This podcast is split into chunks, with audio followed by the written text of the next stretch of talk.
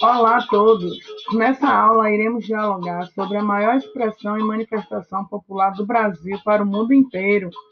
É, vamos falar dela, da capoeira, especificamente a capoeira na Bahia. Como chegou? Quem foram os grandes mestres? Mestre Bimba? Mestre Pachinha? O que é capoeira Angola? O que é capoeira regional?